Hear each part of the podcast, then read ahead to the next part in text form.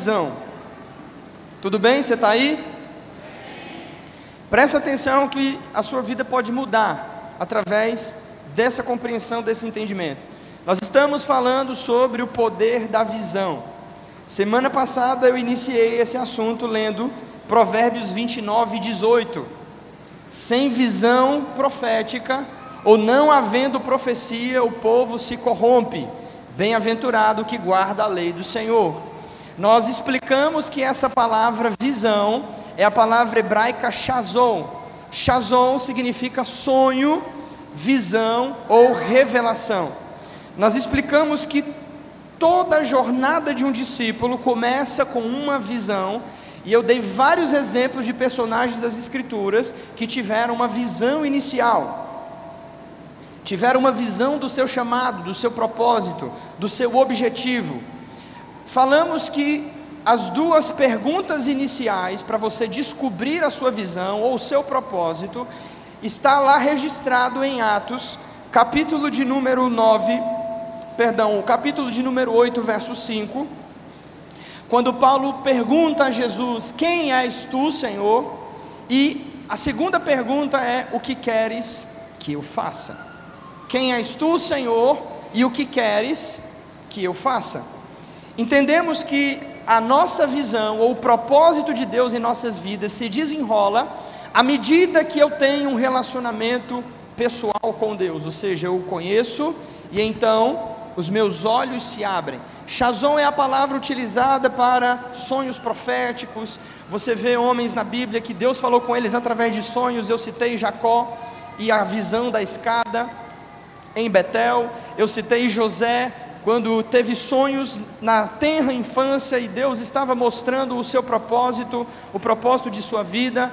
Nós citamos o apóstolo Paulo, poderíamos falar de Isaías, de Moisés, todos eles é, atravessaram esses, essa caminhada, conhecer a Deus pessoalmente e depois conhecer o seu propósito. Abre parênteses, todos nós temos um propósito em comum, que é o que? Vivermos para adorar a Deus, celebrá-lo, fazê-lo feliz. Agora, existe um propósito específico na vida de cada um de nós, e isso precisa se descobrir à medida que eu tenho um relacionamento com Deus. Tudo bem até aqui? Falamos do poder e do impacto da visão sobre a vida de Paulo, a ponto de 30 anos mais tarde, quando estava sob custódia dos romanos, ele disse, em Atos 26, 19, diante do rei Agripa, ele falou: Eu não fui desobediente à visão. Ou seja, a visão modelou toda a vida de Paulo, definiu as suas prioridades e fez com que ele traçasse estratégias. Ele mudou a sua vida, ele, a vida dele se tornou muito simples por causa da visão que ele tinha. Ele sabia exatamente o que não fazer. Uma das coisas mais importantes na vida é você saber exatamente o que não, faz, o que não fazer. Oswald Chambers vai dizer que o maior inimigo do melhor é o bom. Existem coisas boas para muitas pessoas, mas você tem que saber aquilo que Deus não te chamou para fazer. Isso é uma coisa é, muito importante. Eu vou falar aqui oito pontos, resumindo o que eu disse no domingo passado, para ficar fácil para quem não veio e até mesmo para você conseguir assimilar melhor o que nós estamos falando. Primeiro ponto é: você não vai atrás da sua visão, a sua visão vem até você. Estamos juntos? Você não vai atrás de uma visão. Visão, Shazão, é revelação, ou seja, é Deus quem define, é Deus quem mostra, é Deus quem revela. Eu tenho dito a pessoas: olha, você não escolhe a cidade para onde você vai, você não escolhe o que você vai fazer, é o contrário, é Deus que escolhe e você se submete à sua vontade. Então, o primeiro ponto é: você não vai atrás da sua visão, ela vem até você. Muitas pessoas não encontram porque estão procurando demais. Então, eu preciso ter um relacionamento com Deus e então os meus olhos se abrirão e eu terei revelação. Então, tudo começa com a revelação. Revelar é tirar o véu, revelar é descobrir.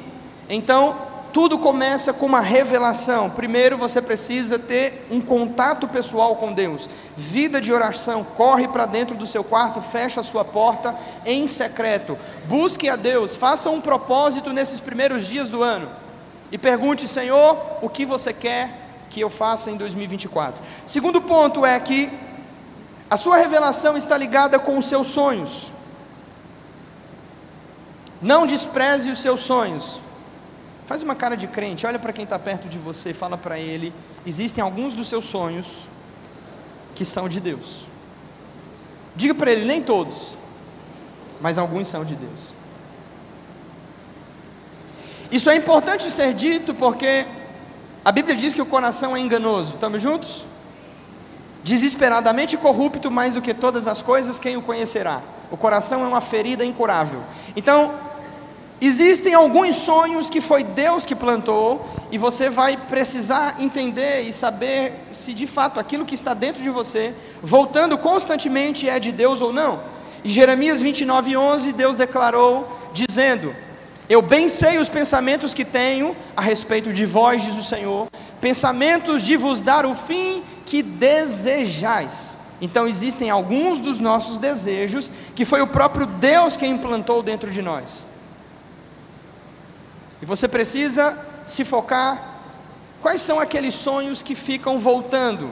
A sua visão está muito relacionada com isso. Deus plantou em você um chazon. Em terceiro lugar, você deve se perguntar sobre a visão: isto é bíblico? Ou seja, Deus nunca vai mandar você fazer nada que está em desacordo, em contrariedade com a palavra de Deus. Por isso eu disse, eu reforço esse ponto: conhecer a Deus pessoalmente é extremamente importante para quê? Para não ir de encontro com a palavra revelada. A vontade de Deus pode ser dividida em três facetas: a vontade soberana de Deus, que é imutável, a vontade revelada de Deus, que está nas Escrituras Sagradas, e a vontade pessoal de Deus. Pastor Ítalo, como eu saberei se essa visão, se esse sonho, se esse projeto vem do Senhor? A primeira coisa, você tem que conhecer a Bíblia para que você não caia em confusão e para que você não seja enganado. Existe uma coisa muito importante quando Jesus falou sobre o Espírito Santo. Ele falou que o Espírito Santo vos lembrará de todas as coisas que eu vos ensinei. E em outra passagem ele diz: o Espírito vos ensinará todas as coisas. O Espírito Santo ele começa a agir lembrando você daquilo que você já sabe. Então, o que significa? Você tem que arregaçar a manga e você tem que ter um conhecimento prévio. Você tem que ter um banco de dados sobre a vontade revelada de Deus, que é a Bíblia, para que quando Deus acessar aquele projeto, aquela visão em seu coração, você conseguir discernir se isso é a voz de Deus ou se isso é a voz da serpente. Em quarto lugar, essa é uma pergunta, você deveria anotar isso se você não anotou. Qual o problema no mundo que você resolve? A sua visão, o seu propósito está ligado nisso. Qual é o problema no mundo que eu resolvo? O que que te incomoda? O que te irrita? Tudo que te irrita, você nasceu para mudar. Então, quando alguém vem a mim e diz assim, pastor, sabe, eu estou com um projeto, eu quero fazer tal coisa, se você permitir na igreja, eu digo, muito bom, se Deus te deu a visão, eu te dou a missão, vai lá, faça, fica à vontade, joga duro. Tudo que te irrita, você pode olhar para alguém e diga para ele, tudo que, você, tudo que te irrita, você nasceu para mudar.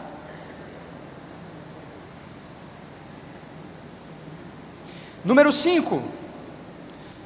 O que te dá alegria?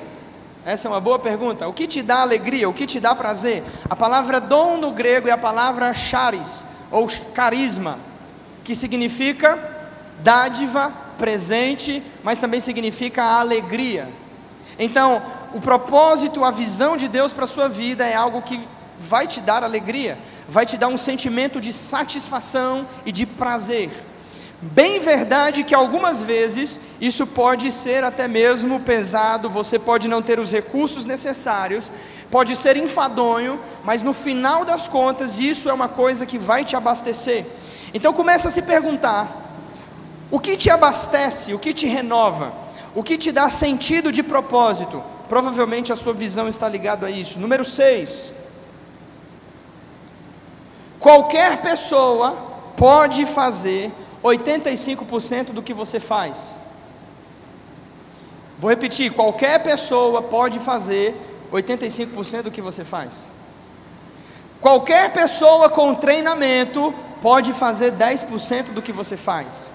Agora existe 5% na vida que só você pode fazer. Eu te pergunto, quais são os seus 5%? Vou repetir. Qualquer pessoa faz 85% do que você faz. Qualquer pessoa com treinamento pode te substituir para fazer 10% do que você faz. Agora, existe 5% na vida que é insubstituível. Eu te pergunto, quais são os seus 5%?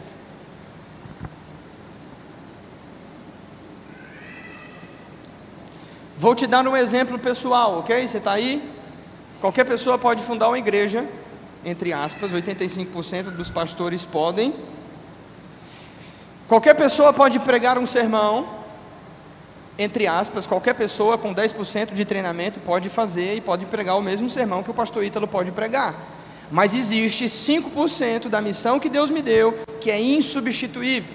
Ou seja, só eu posso amar e cuidar e proteger a minha esposa. Só eu posso educar e estar presente na vida dos meus filhos. E só eu posso discipular e treinar e capacitar pessoalmente algumas pessoas e ministros que Deus me entregou.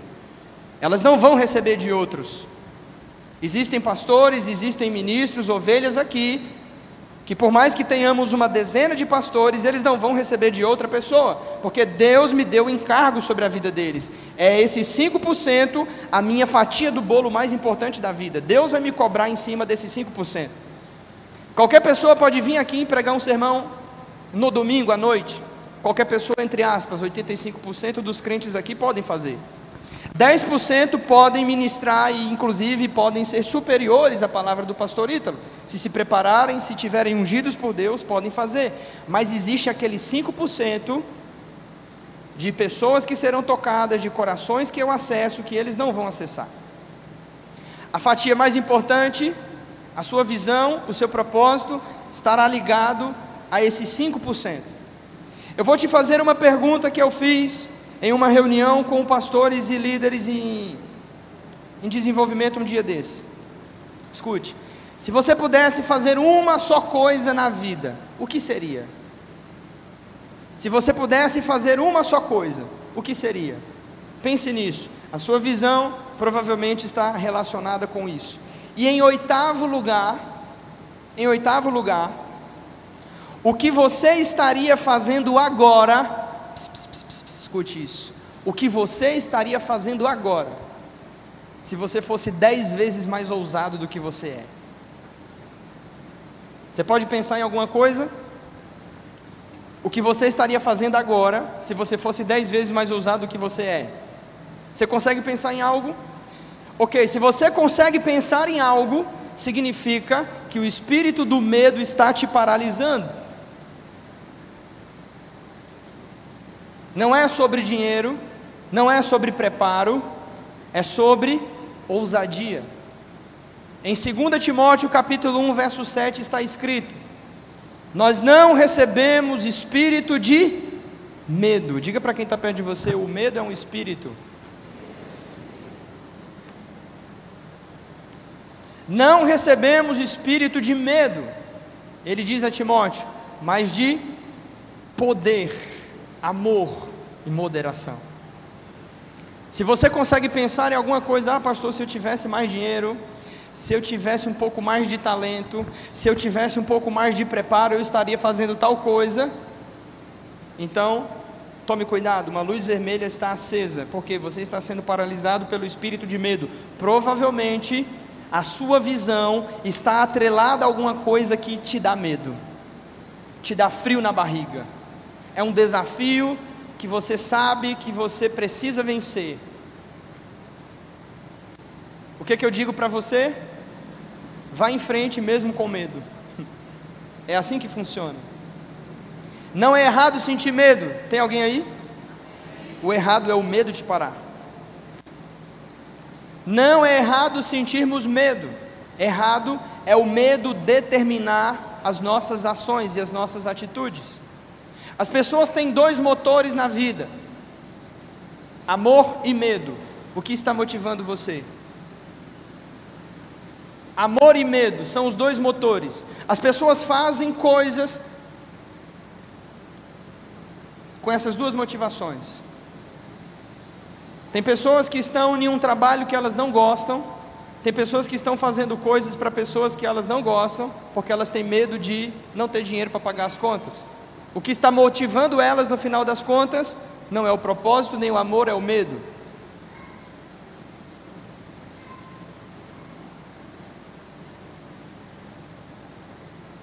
Em 1 João está escrito que quem é aperfeiçoado no amor não tem medo.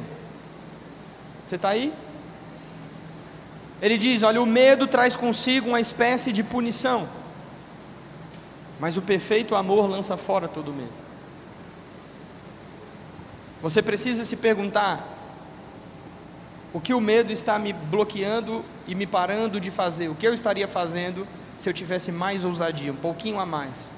Quando eu começo a pensar sobre isso, realmente não existe nada hoje na minha vida que eu não esteja fazendo por medo, e eu tenho medo de muitas coisas, eu sou inseguro a muitas coisas, mas mesmo assim, se eu acredito em algo, se algo está no meu coração, se é o sonho, então eu vou fazer aquilo. Nem sempre é de Deus, nem sempre eu estou certo, mas eu quero te dizer uma coisa: eu prefiro morrer na fé do que viver na dúvida.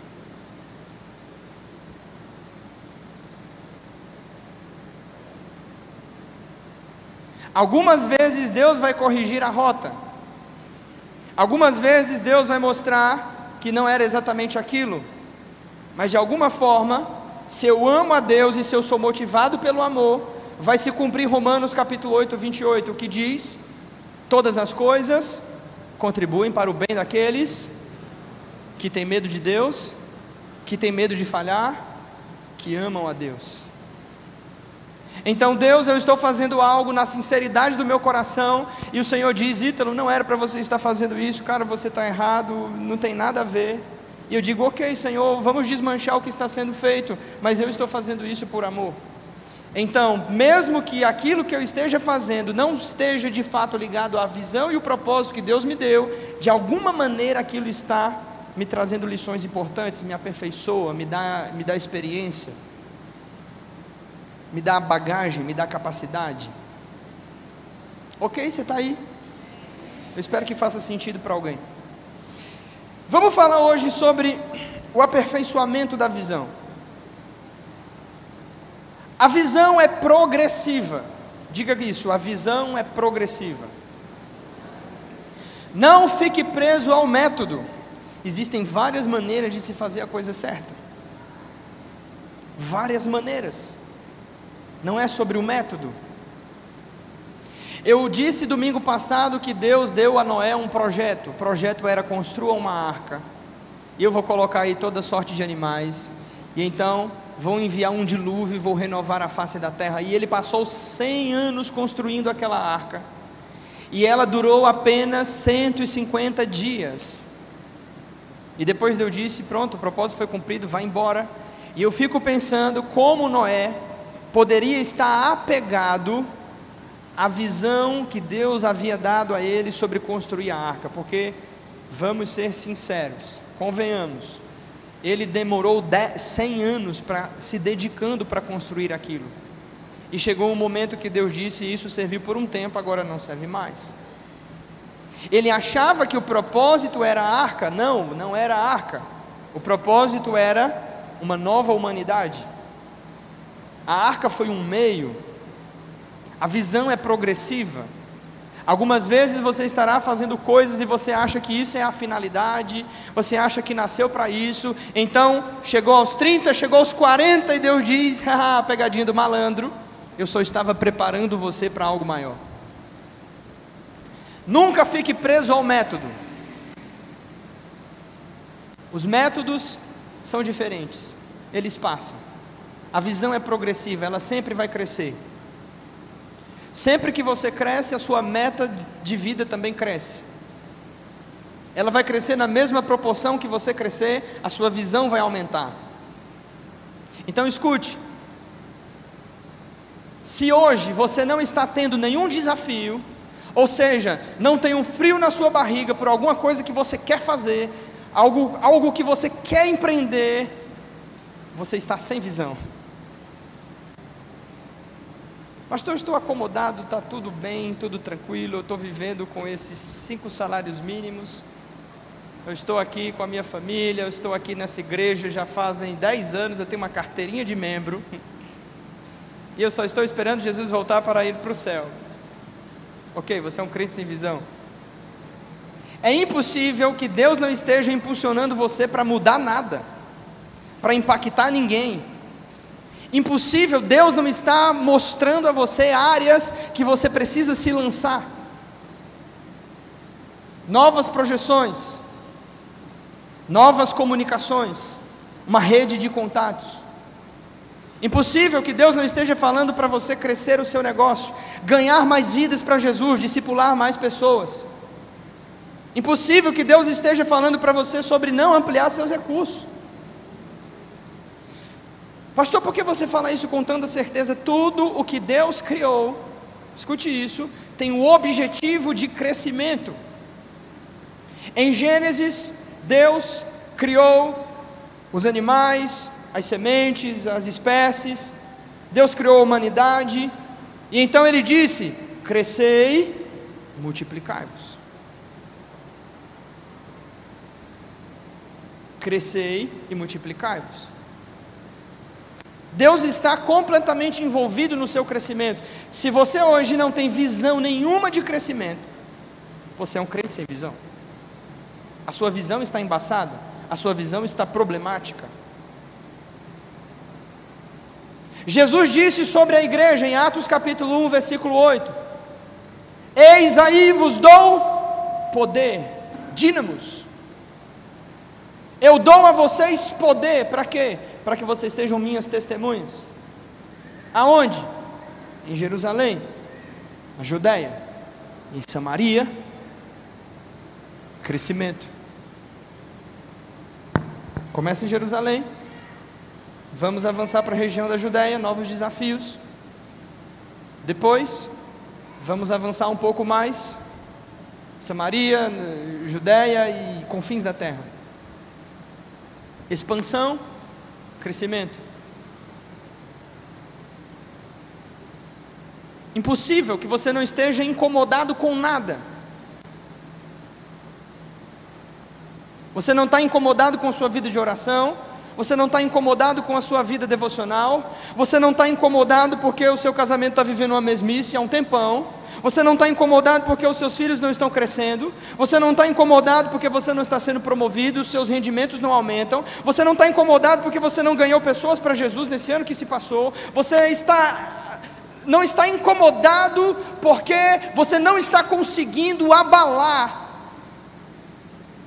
perturbar a terra temos um problema de visão. Sem visão, o povo perece. Sem uma perspectiva de crescimento, a vida se torna uma estagnação. Eu paro, eu me dou por satisfeito. Se você é um líder ou um líder em potencial, escute isso. Por mais que você já saiba, você precisa continuar aprendendo para continuar ensinando. Pastor Marcelo Araújo, que é um mentor para mim nessa área de missões e evangelismo, ele disse algo que nunca, eu, eu nunca esqueci disso. Ele disse: Ítalo, o cristianismo, no cristianismo, é o único certificado que você só recebe quando você chega na glória. Porque até chegarmos diante de Jesus, Todos nós somos aprendizes e alunos. Não foi isso que ele disse? Jesus disse: Ei, ninguém entre vós chamais a, chameis de pai, nem chamem ninguém de mestre, porque vocês são todos alunos e aprendizes. Se eu não tenho o desejo de crescer, de aumentar, de multiplicar, existe alguma coisa errada comigo. Eu estou com um problema de fabricação grave. Porque Deus incutiu isso dentro da humanidade, é o princípio da semente. Ela cresce, multiplica. Semente biológica, você está aí? Semente, recursos, semente, palavra. Crescimento.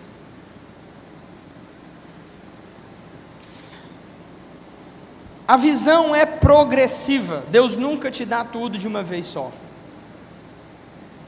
Por quê, pastor? Porque Ele mantém você sob a dependência do relacionamento. Ele chama Abraão e diz: Olha, vamos sair. E eu vou levar você para uma terra. Senhor, que terra? Onde fica? Me dá a latitude a longitude? Não, não, não, não, não. Sai primeiro. E à medida que a gente vai caminhando, eu vou te mostrando. Diga para alguém que está perto de você: a visão é progressiva.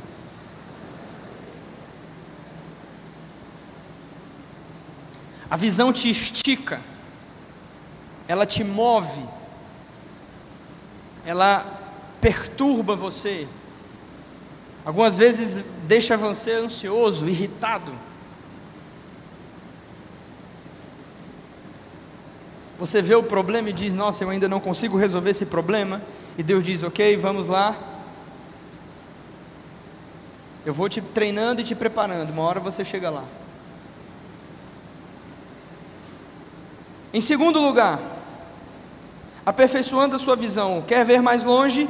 Suba nos ombros dos gigantes. Quem disse isso não foi eu. Suba nos ombros dos gigantes. Se eu não me engano, foi o Isaac Newton. Procure pessoas que estão na sua frente em relação ao processo. Aprenda com mentores segundo o coração de Deus. Agora preste atenção. Cristianismo não é um lugar de carreira solo. Ok? Você está aí? Você não foi chamado para uma carreira solo. Nós temos dentro do corpo de Cristo uma interdependência, precisamos uns dos outros. Não podemos ser pessoas de carreira solo. Tem uma frase naquele filme A Cidade de Deus, quando Dadinho está aprendendo a traficar e começa a pegar em arma e alguém chega para ele e diz: Isso é só um menino, ele não vai. E ele diz assim: Ah, malandro, agora eu sou bicho solto.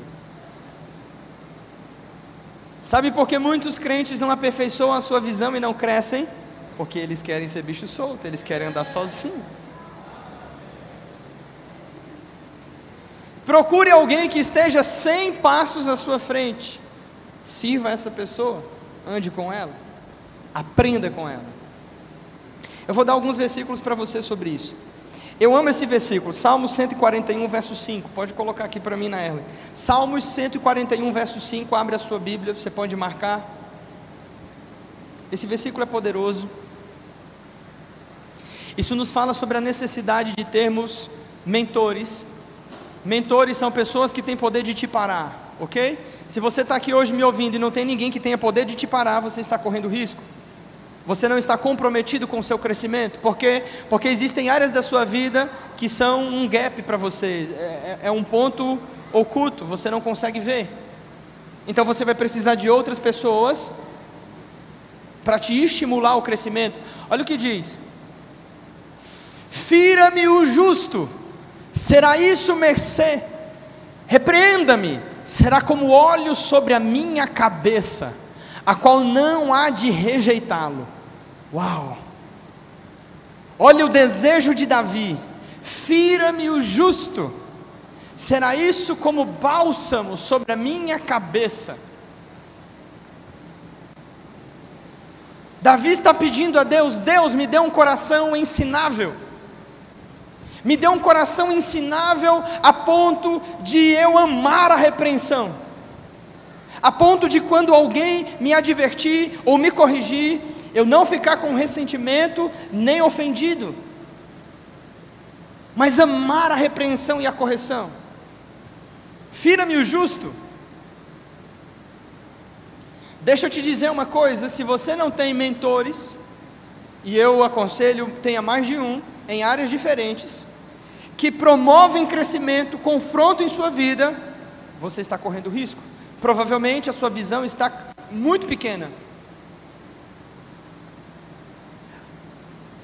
Algumas vezes eu vou em lugares, e eu chego nesses lugares, e eu, e eu estou ao lado de homens de Deus que são experientes muito mais do que eu 30, 40 anos de ministério, e eu gosto de acompanhar a vida deles, o dia a dia deles.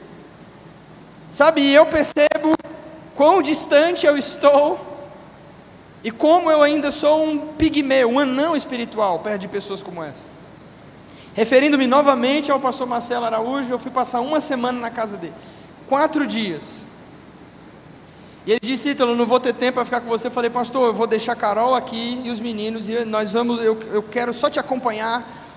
Tudo que você fizer, eu vou fazer. E ele olhou para mim e riu e falou, você não aguenta. Você é menino de apartamento, menino criado com vó. Falei, não, pastor, tenha misericórdia de mim. Quatro e meia da manhã, joelho no chão. Falei, hã? Cinco e pouca, compra o pão, compra o leite, toma café, cinco e meia está na obra, está na construção. Sai pegando os irmãos da igreja, aí pegando os serventes de pedreiro, leva para a escola, leva para a congregação onde está, fica lá até meio-dia debaixo do sol. E eu lá conversando aquele sono, eu falei, meu Deus, não acredito que esse velho tem esse rojão todo não. Uma hora da tarde eu falei, pastor, que horas é o almoço? Ele falou, não, o almoço é primeiro os meninos ali que vão almoçar, depois que eu deixar todo mundo em casa, a gente. No terceiro dia eu pedi para vir embora. é bom quando você está perto de pessoas que estão na sua frente, na disciplina espiritual, na sabedoria, na maturidade, que já trilharam o caminho que você deseja trilhar. Por quê? Porque você pode aprender o que eu chamo de o discipulado por osmose. A pessoa não precisa falar nada para você, você aprende só pelo fato de estar perto. Discipulado não é transferência de informação, é transferência de vida. Então eu pego esse princípio para minha vida e o que eu faço? Eu gosto de discipular as pessoas que caminham comigo também com esse mesmo princípio. Vamos viajar, a gente viaja junto. Vamos para algum lugar, a gente passa o dia juntos. Oramos, lemos a palavra, trocamos experiência. Falamos de coisas triviais. Tempo juntos, com pessoas que estão em um patamar superior. Preste atenção nisso, em Provérbios 15, 22 está escrito: Quando não há conselhos, os planos se dispersam, mas havendo muitos conselheiros, eles se firmam. Note aí a expressão muitos conselheiros. Provérbios 15, 22. Quando não há conselhos, os planos se dispersam, mas havendo muitos conselheiros, eles se firmam. Em Provérbios 24, versículo 6, abre lá. Provérbios 24, verso 6.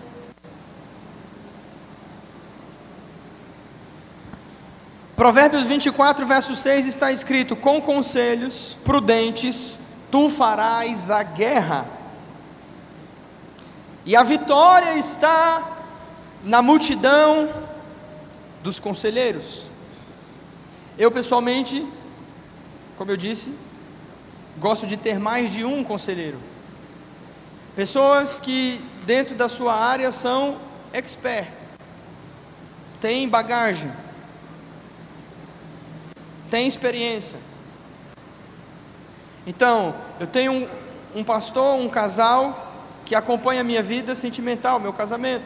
E quando eu tenho situações ou desafios, recorremos a eles.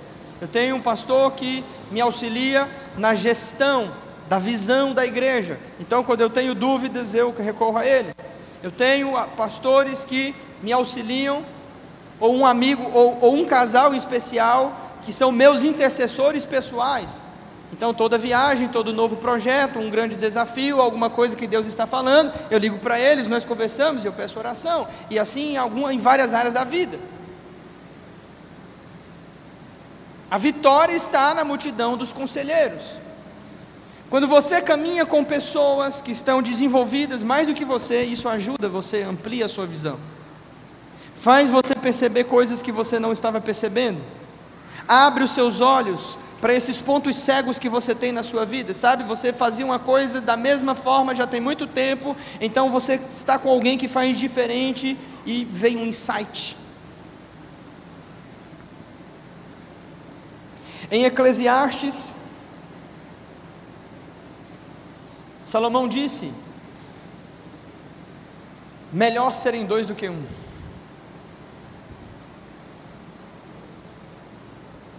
É melhor. Sempre consulte alguém mais experiente. Fala para quem está perto de você, cuidado com carreira solo.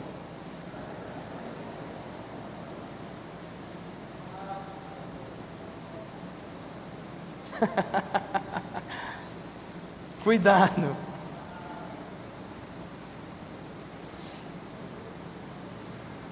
Multidão de conselheiros, o que é, que é isso? Escuta, escuta, deixa Deus ministrar o seu coração. Multidão de conselheiros, os vivos e os mortos. Os conselheiros vivos, amigos de aliança. Os mortos, os autores dos melhores livros. multidão de conselheiros. Isso vai ser importante para aperfeiçoar a sua visão, para onde Deus está te chamando, porque teve gente que já chegou lá. É muito melhor você viajar com um guia experiente do que com um mapa, sim ou não? Antigamente a gente utilizava mapa de viagem. Essa geração não sabe mais o que é isso, né, Marcelo? Todo mundo hoje usa o GPS. Mas na época em que não tinha GPS no celular, tinha duas maneiras de viajar. Ou você vai com um guia experiente, alguém que já trilhou aquela, aquela viagem, alguém que conhece os buracos na estrada, alguém que sabe os atalhos. Ou então, você abriu um mapa desse tamanho, lembra? Rotas e rumos. e você tentava ler aquela parafernália. E você tentava se situar onde que eu estou. Agora, uma pessoa que está em carreira solo, ou seja, alguém que não tem nenhum mentor, é alguém que está tentando viajar com a parafernália dessa. Ele pode retrucar dizendo: Pastor, eu tenho a Bíblia, eu tenho o Espírito Santo, ei, eu leio bons livros. É, mas é melhor você viajar com um guia experiente do que você viajar com um mapa. Você vai chegar mais rápido, você vai chegar mais seguro e pessoalmente eu acredito que as pessoas só podem levar você a um lugar onde elas já foram. Então, cuidado com mentores de internet. Nada contra. Mas tem que ser pessoas que tenham marcas. Não apenas promessas. Marcas. Sabe o que Paulo disse aos irmãos em Corinto? A igreja de Corinto tinha um problema muito grave de referência, tá? O apóstolo Paulo fundou aquela igreja, ele mesmo, com as próprias mãos. Depois de alguns anos, ele partiu dali e foi para outras cidades. Vieram outros líderes depois dele. Paulo, Timó, oh, perdão, Apolo, Timóteo. Foram alguns pastores daquela igreja. A igreja em Corinto tinha problemas sérios de referência. Ela ficou dividida entre alguns desses mentores. Uns diziam lá: Olha, eu gosto mais de Apolo. Outros diziam: Eu me identifico mais com Pedro. E os mais espirituais diziam: Não, não, não, não. Ninguém nos pastoreia. Nosso pastor é Jesus Cristo. Esse grupo ainda está vivo até hoje, né? São os espirituais, os bambambãs. E Paulo disse: Ok, deixa eu dizer uma coisa para vocês. Por mais que vocês possam ter tido muitos professores, vocês só têm um pai, eu gerei vocês no Evangelho. E ele chega a ponto de dizer em Coríntios capítulo 11, verso 1: Querem saber de uma coisa? Vocês querem referência? Vocês precisam de alguém para seguir? Então Paulo diz: Imitem a mim eu estou imitando a Jesus Cristo, orem para mim e me imitem. E se vocês fizerem o que eu estou fazendo, vocês vão chegar lá. O que Paulo estava dizendo era: é muito melhor você viajar com um guia do que você viajar com um mapa. A grande necessidade que nós temos hoje na igreja de ampliar, ampliar a nossa visão, desenvolver os nossos dons, está relacionado com caminharmos com pessoas de propósito, irmãos. Identificarmos pessoas de propósito, caminharmos com elas, servirmos a elas. E eu não estou falando isso porque eu quero ser o pastorzão e eu quero que você me sirva, tá? Que fique bem claro.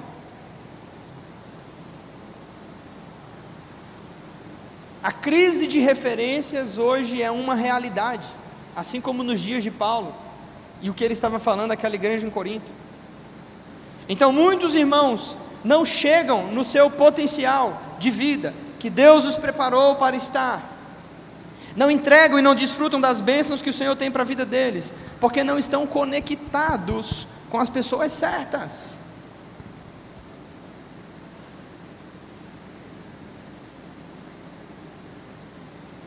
Olhe para quem está perto de você e diga para ele: é melhor serem dois do que um.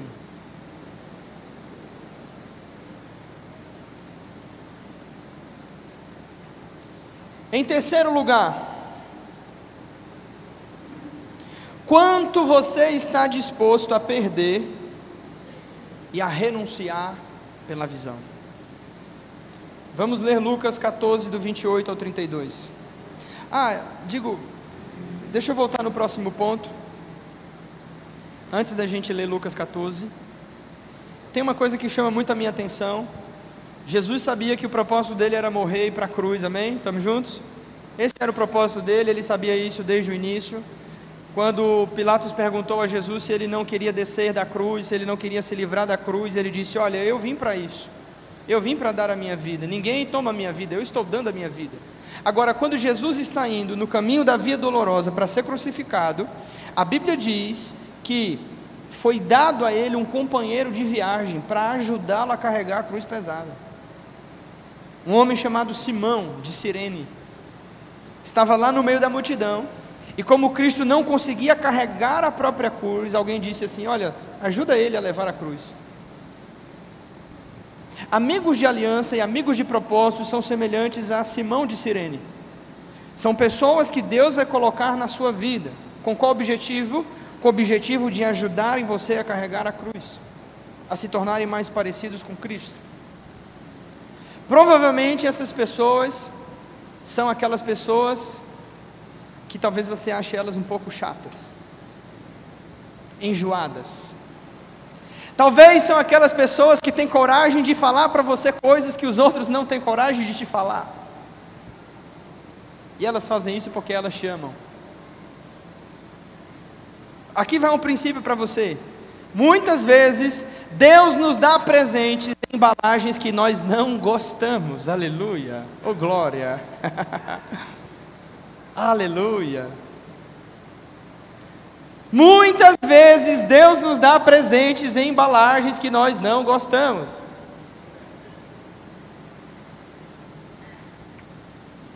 Pergunto: você tem hoje alguém que você possa recorrer nos seus momentos de dificuldade, ou até mesmo pessoas que tenham essa intimidade de te parar, de te dizer que você está errado, de colocar o dedo na sua ferida, de te ajudar a carregar a cruz.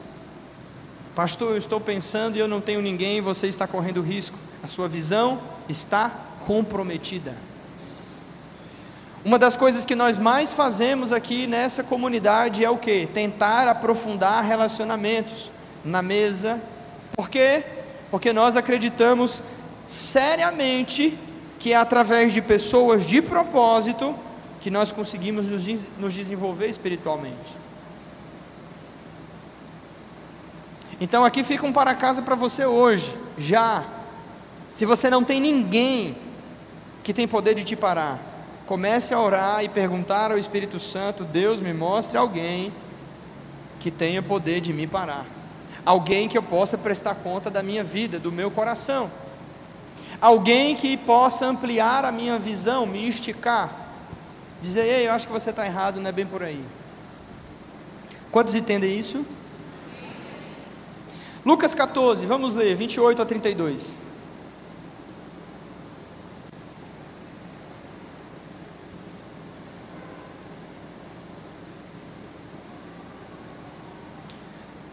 Jesus está contando uma história, na verdade, duas histórias. Ele diz: Pois qual de vós, pretendendo construir uma torre, não se assenta primeiro para calcular a despesa e verificar se tem os meios para concluir? para não suceder que, tendo lançado os alicerces e não a podendo acabar, todos os que a virem zombem dele, dizendo: Este homem começou a construir e não pôde acabar. Ou qual é o rei que, indo para combater outro rei, não se assenta primeiro para calcular se com 10 mil homens poderá enfrentar o que vem contra ele com 20 mil? Caso contrário, estando outro ainda longe, envia-lhe uma embaixada pedindo condições de paz. Agora escute. O que você está disposto a renunciar pela visão que Deus lhe deu?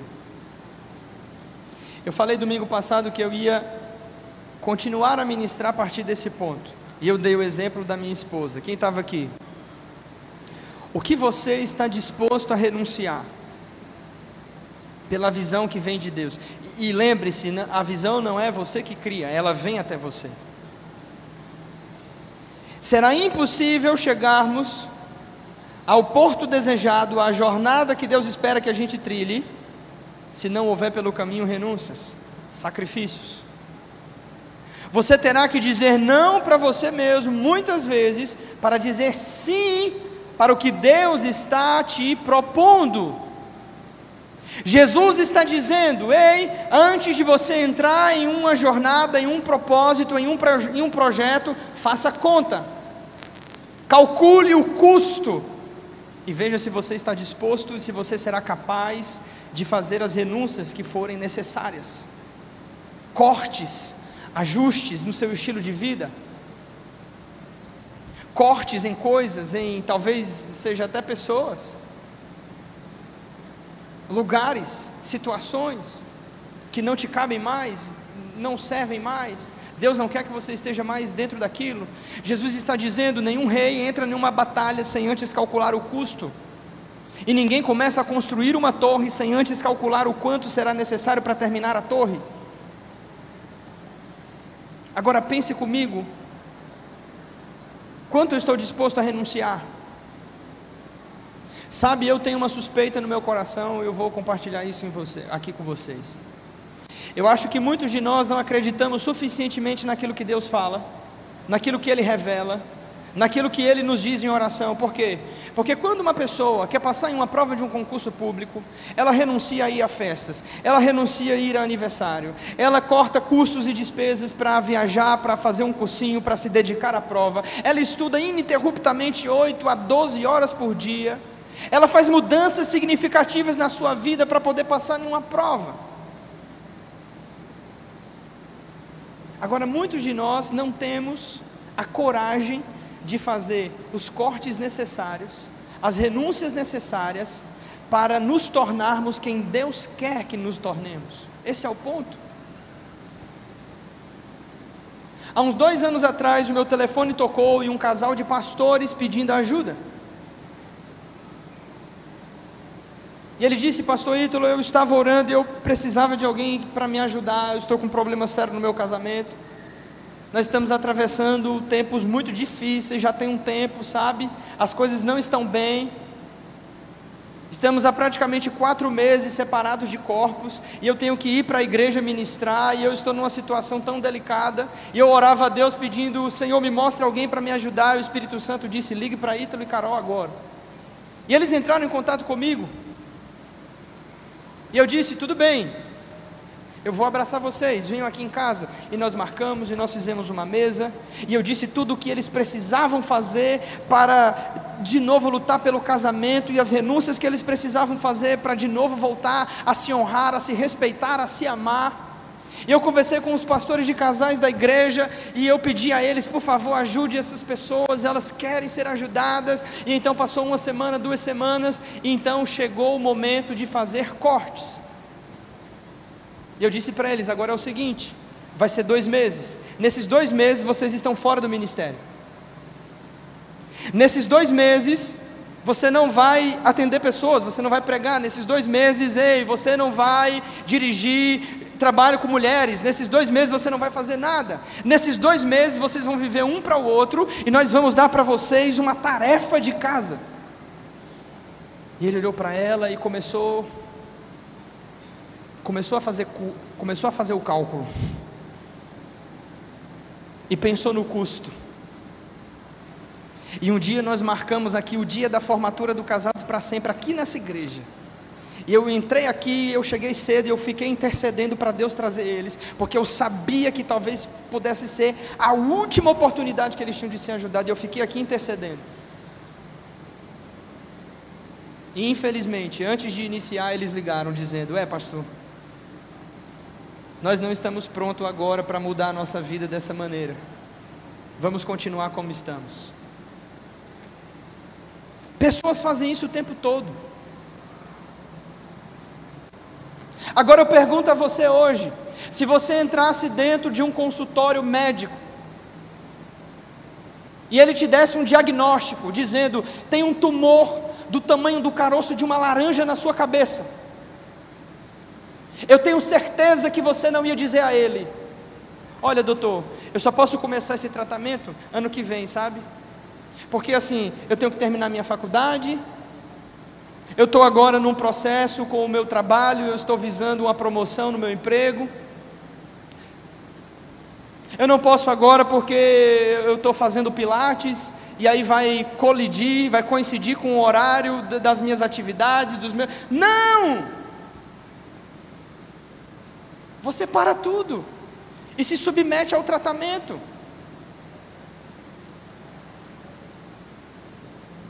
Agora as pessoas não têm coragem de fazer isso quando diz respeito à sua vida espiritual.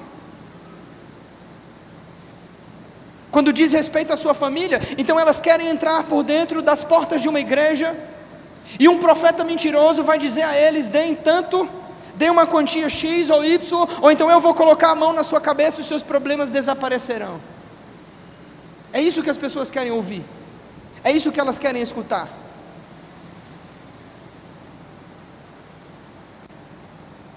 Não, definitivamente. Você precisa saber aonde você está entrando. Se Deus te chamou para um ministério em tempo integral, e muitas vezes eu converso com pastores que vão entrar em ministério em tempo integral, dedicação exclusiva, e eu digo a eles: não pensem que o ministério é romântico. É como qualquer outro trabalho. Você tem que acordar naquele dia e você tem que decidir ser um pastor. Então você tem que orar, você tem que ler a Bíblia, você tem que ler os seus devocionais, você tem que ter um tempo na sua vida para poder estar bem emocional, espiritualmente, você tem que estar disponível para servir pessoas e ajudar pessoas. E isso muitas das vezes vai ser cansativo, vai coincidir com seus dias de folga, vai bater com seus dias de lazer. Haverá dias que você não quer ir ministrar, mas você precisa Seus filhos vão estar passando por problemas, mas você vai ter que cuidar dos filhos dos outros. Você precisa calcular, você tem que fazer custo. Pastor, Deus me, Deus me fez um chamado. Eu vou ser um empreendedor do reino de Deus. Deus me deu uma visão de um negócio, eu vou gerir esse negócio, vai gerar renda, eu vou abençoar a igreja, eu vou abençoar pessoas, eu vou gerar emprego, eu vou mudar a minha cidade, ok, tudo bem, é legítimo, pode ser de Deus, é bíblico, até agora está batendo, mas eu te pergunto: o que você está disposto a sacrificar? O que você vai renunciar para chegar lá?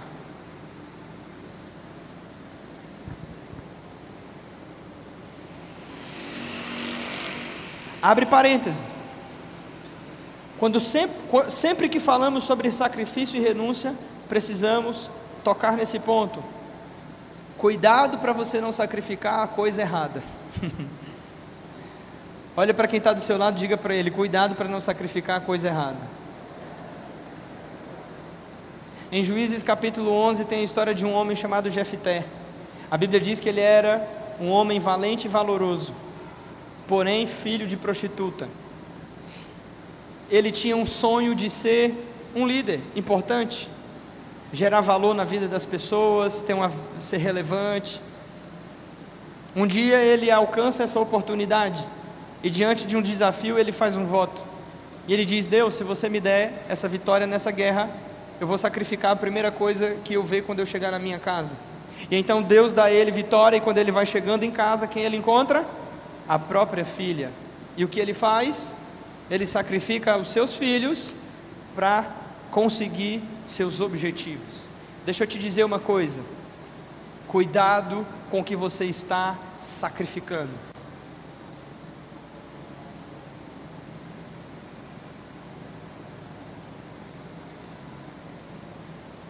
Alguém já disse: não vale a pena perder a sua família e ganhar o mundo lá fora.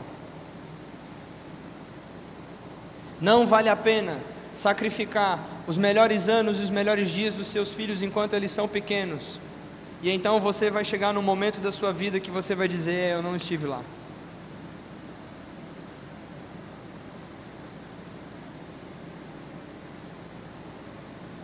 Pastores que aqui estão, me ouçam, não vale a pena sacrificar o seu casamento, a sua família, para ter uma igreja grande, um ministério reconhecido, por causa de um cargo eclesiástico. Não vale a pena. Essa visão não é de Deus. Sua família é o seu 5%, sabe? Eu estava voltando de viagem um dia desse, e eu vinha no avião e o sentimento que eu tinha era: nossa, como eu quero chegar em casa, pegar minha filha no, no braço e embalar para ela dormir. Por quê? Porque ministrar em conferências existem tantas conferências e tantos pregadores, mas a Olivia só tem um pai.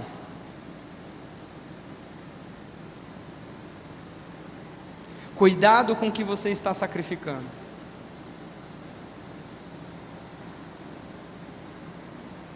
Em quarto e último lugar, e eu termino aqui, a autodisciplina é o segredo dos campeões. Então, seja perseverante, nunca desista.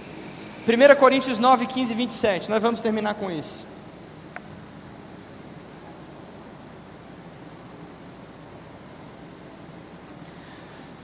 Aleluia, que glória a Deus, tão empolgado, irmão. Xarabacandalabachai, eu estou sentindo a presença de Deus aqui. ai, ai, ai, ai, ai, ai, ai. A corda ficou curta, né? 1 Coríntios capítulo 9, 15 ao 27.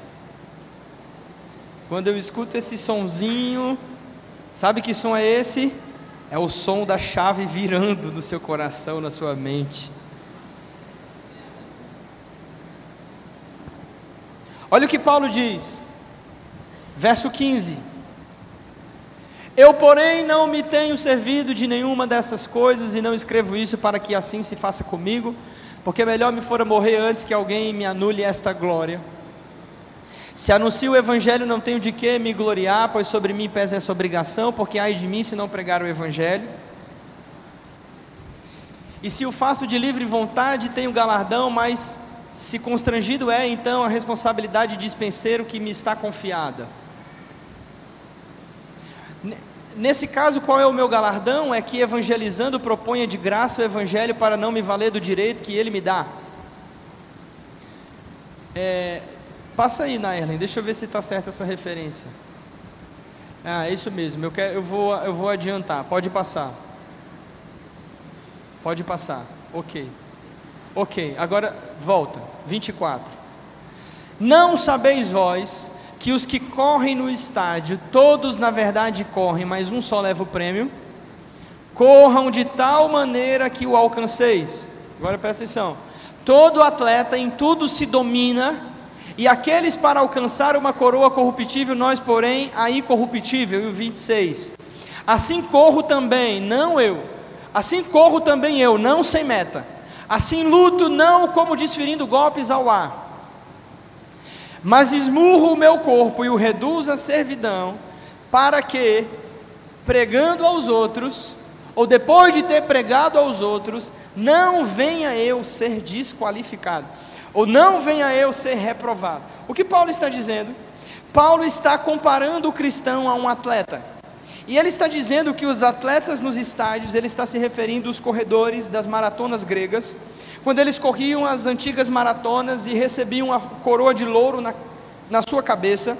Paulo está dizendo, eles fazem isso com o objetivo de ganhar um prêmio. Sabe, eles renunciam, a, você vai ver a vida de um atleta, ele renuncia o que comer, ele renuncia é, é, para onde ir, ele tem uma vida extremamente limitada no que diz respeito aos lugares onde ele vai, uma rotina de exercícios árdua. E Paulo está dizendo: eles fazem isso, eles têm disciplina. Por quê? Porque eles estão de olho no propósito. Agora escute: alguém que tem uma visão é alguém que precisa adicionar à visão a disciplina para alcançar a visão. A maioria das pessoas que eu conheço é assim: ah, pastor, eu tenho um sonho, eu tenho um negócio, tá aí, o que, é que você está fazendo? Ah, não, eu estou esperando. Deus vai fazer. Não, não, não, não, não, não. Deus quer fazer uma parceria com você, amado. Diga glória a Deus por isso. Você faz a sua parte e Deus faz a parte dele. A disciplina é extremamente necessária para que você alcance, para que você chegue lá. Eu vou dar um exemplo pessoal. Eu descobri que Deus estava me chamando para ser um pastor e um pregador aos 14 anos de idade. Então eu determinei uma rotina, uma disciplina para a minha vida. Eu precisava ler e pelo menos conhecer a palavra de Deus. Eu tinha muito desejo de frequentar uma escola de teologia, mas na época eu não tinha dinheiro. Então eu, eu ganhei uma Bíblia de estudo pentecostal daquela grande e eu li todas as notas de rodapé e todas as referências bibliográficas dessa Bíblia. Eu conhecia todos os estudos, eu li todos os estudos. Eu adquiri uma rotina, uma disciplina, em que eu fazia do meu dia um dia de trabalho de um trabalhador comum. E o tempo foi passando e nada acontecia. E o tempo passava e nada acontecia. E então as pessoas começaram a me questionar e chegavam a mim e diziam assim: Irmão Ítalo, eu sei que o irmão é um irmão muito dedicado na casa do Senhor, mas o irmão não está na hora de trabalhar, não, irmão. Confesso a você que muitas vezes é, essa proposta ela me machucou. Mas eu entendia que as pessoas me amavam e que talvez elas não compreendessem aquilo que Deus já tinha me mostrado. Estamos juntos? E parece que chegou uma fase na minha vida que todos os lugares aonde eu ia estava escrito assim na minha testa: desempregado. E todos os lugares me ofereciam emprego. E eu dizia: não, gente, eu, eu estou fazendo um trabalho para Deus. Eu sei que agora vocês não estão vendo nada, e é difícil acreditar quando você não está vendo nada, mas eu tenho uma palavra. Só que nesse meio tempo, sabe, eu não fiquei como muitas pessoas ficam. Elas param de estudar, elas não frequentam a escola, elas não trabalham mais. E elas ficam em casa, esperando um anjo vir entregar para elas uma chave de ouro, ou então um, um telefonema mudar a sua vida. Não, não, não, não, não é assim que funciona. Existe uma rotina, existe uma disciplina. Então tudo bem, Deus, o que é que você quer? Eu vou entrar nisso. E o Espírito Santo falava para mim: estude isso, estude aquilo, leia isso, leia aquilo. A disciplina, ela leva você ao propósito e à visão que Deus estabeleceu. Não importa quanto tempo vai durar até você chegar. Se você for perseverante, e se isso vem de Deus, você vai chegar lá. É simples assim. A disciplina é o segredo dos campeões. Seja perseverante, não desista. Nem todas as pessoas vão entender a visão de Deus para a sua vida. Amém? Elas não precisam entender. Você precisa ter convicção. Porque no dia mal, o que vai te segurar é a convicção de que Deus falou comigo. Sobre isso eu vou colocar aqui dois pontos, três pontos se der tempo. Número um, alguém me mandou essa frase essa semana. Eu amo muito essa pessoa. A cultura engole a estratégia no café da manhã. muito bom isso aqui. A Bíblia diz que Existe sucesso na multidão dos conselheiros, amém? Você pode ter plano para a sua vida, você pode estar cheio de planos agora, e eu estou falando, seu coração está fervendo. O que vai sobrar disso, a coisa mais importante é o que você vai fazer amanhã, segunda-feira, quando você acordar. É isso que determina se você vai chegar ou se você está andando para a sua visão ou não. Não é palavras bonitas, não são coisas que você fez, promessas vazias na virada do 31 de dezembro para o 1 de janeiro. Não, não, não, não, não. É o que o seu coração está pronto a fazer, o que você vai fazer amanhã, quando o despertador tocar, às seis e meia. E você decidiu estar comprometido com aquilo que Deus diz que vai fazer. Isso é cultura. E como se cria uma cultura? Cultivando um hábito. E como se cultiva um hábito? Você faz uma coisa repetidamente, sistematicamente, até que ela se torne parte de você. Então as pessoas me perguntam, pastor, como você faz agora para estudar com dois filhos, um de dois e um, e um recém-nascido? É simples. Em cada intervalo, quando as crianças dormem, eu tenho livros espalhados pela minha casa. Minha, minha, minha Bíblia e meus livros ficam meio abertos em casa, com os marcadores de texto. Então, a cada pausa e a cada intervalo, eu vou lá, preparo uma ministração, anoto um estudo, termino o meu devocional. O que é isso? Isso se tornou uma cultura. Para mim, é um hábito estudar, não é mais esforço. Um dia, foi muito esforço. É como alguém que treina, amém? Conheço uma pessoa que, que treina, mas uma pessoa que treina de verdade. Uma pessoa que tem o hábito de se exercitar. E você não entende como ela fica entusiasmada em ir para a academia. Por que você não entende? Porque você não tem esse hábito. Você não cultivou esse hábito. Então você vê pessoas fazendo coisas que você julga ser tão difíceis, mas para essas pessoas é tão fácil. Por quê? Porque elas cultivaram sistematicamente, isso se tornou parte de quem elas são, mas um dia elas também tiveram que começar. Aleluia! Isso é uma cultura. Quando você cultivou um hábito, pá! Pessoas chegam na nossa casa, a casa está toda desarrumada, tudo quebrado, brinquedo para todo lugar. Mas no café da manhã, eu e a minha esposa nos sentamos à mesa, nós colocamos o, o jogo americano, colocamos o copo, o prato, o talher, a xícara, montamos a mesa, gastamos 15 minutos só montando a mesa. E quem está lá fica assim: meu Deus, é só sentar e comer. não, não, não, não.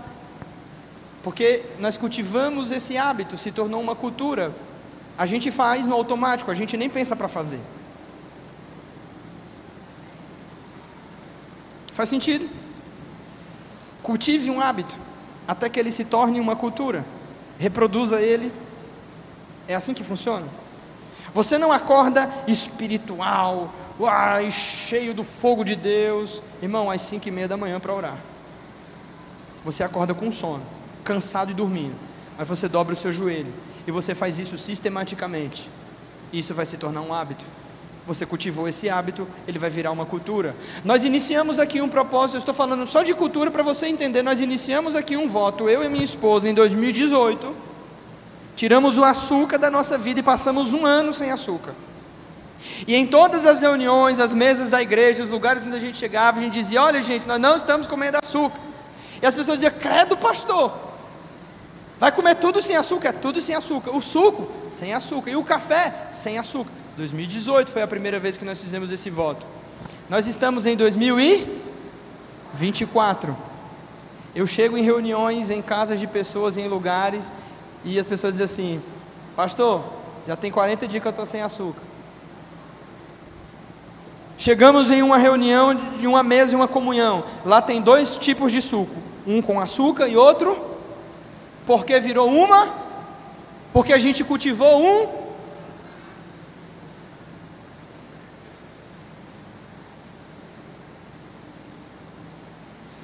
A cultura engole a estratégia no café da manhã, né, não, Tiago? Número dois, eu vou terminar por causa do horário. Isso é muito importante. Existe uma diferença entre a perseverança e a teimosia. Anote isso, se você estiver anotando. A diferença entre a perseverança e a teimosia é a obediência. Deus não quer que você seja uma pessoa teimosa. Deus quer que você seja perseverante.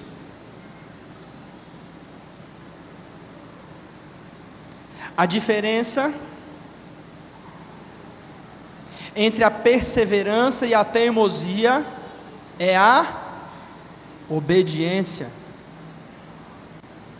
Lembra o que Paulo disse a Agripa?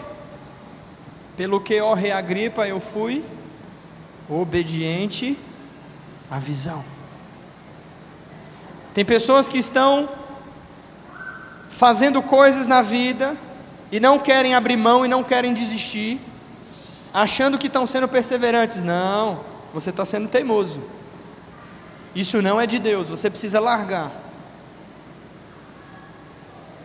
Tem gente que é cabeça dura, não, Deus vai fazer isso aqui, pastor porque Deus falou e tal. Não, não, não, não, não, foi Deus que falou, não. Isso aí é teimosia sua. Você tem que largar isso aí e ser obediente. Aí é diferente, quando eu estou debaixo da obediência, aí eu posso ter perseverança, porque Deus me respalda. Então, para terminar, Paulo coloca lá na Erlen, é Atos 28, é, Atos, perdão, 20, é, 26, 19.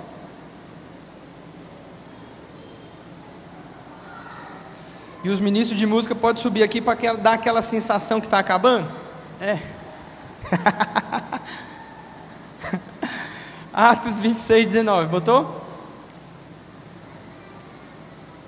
Diga comigo, a diferença entre a perseverança e a teimosia é a obediência. Paulo estava sendo obediente à visão de Deus para a sua vida. E o que é que ele faz? Escuta, deixa Deus ministrar o seu coração, já vou encerrar. E aí ele se coloca intencionalmente em situações ele tem muitas vezes a oportunidade de sair daquela prisão pela porta da frente. Ele diz: Não, eu não vou sair, porque eu estou aqui e eu sou escravo de um propósito. É que Deus quer que eu esteja aqui. Tem gente, irmão, que está sofrendo, mas não é debaixo da obediência à palavra de Deus, é porque ela é cabeça dura. Tem coisa que Deus já mandou você largar, você quer ficar agarrado com isso.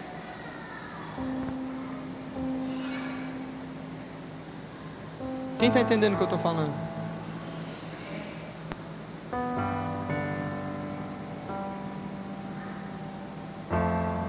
O soldado chega e diz: Paulo, tem um salvo-induto para você, você cidadão romano. Cara, nós não vamos entrar em questão, vai embora, isso nunca aconteceu. Paulo diz: negativo. Eu entrei, vocês me prenderam, agora alguém vai ter que vir me soltar. Eu não sou cão sem dono, vou ficar aqui. Deus que mandou ficar. E ele fica lá, irmão. O profeta veio, Ágabo veio e disse lá de Jerusalém, falou: Ó, esse cara, dono dessa cinta, vão levar, ele vai ser preso.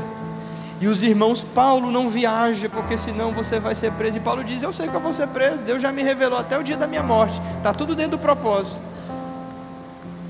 Entende? Quando eu conheço a visão de Deus, eu me movo por convicção. Eu me movo por convicção. Eu vou onde for, irmão. Nós morre abraçado, barca afunda, mas eu não pulo. Porque o Senhor falou que ele vem me, me segurar. Agora, se o Senhor falou, se o Senhor falar, pula desse barco, não adianta, é melhor você pegar o bote salva-vida. Lembra do Titanic, né? É.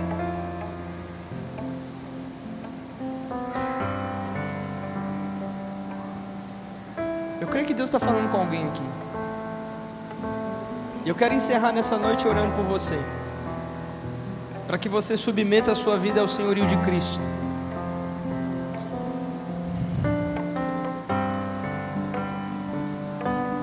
Se você é uma pessoa que está aqui sem visão, sem esperança, amém. O Senhor vai te dar o chazon essa noite.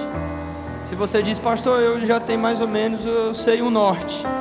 Eu sei mais ou menos para onde é que eu estou indo. Glória a Deus. Deus vai te fortalecer dentro disso. Você vai chegar lá, em nome de Jesus. Fiel é o que prometeu. E Ele se responsabiliza em te levar. Agora, se você é alguém que vem batendo cabeça, se você é alguém que vem insistindo em uma coisa que Deus já te mostrou que não serve, irmão, é hora de você pular fora desse barco. Sai fora e entra naquele que Deus quer para sua vida.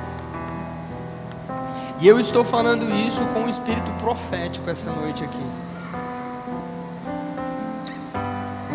Vamos orar? Fique de pé.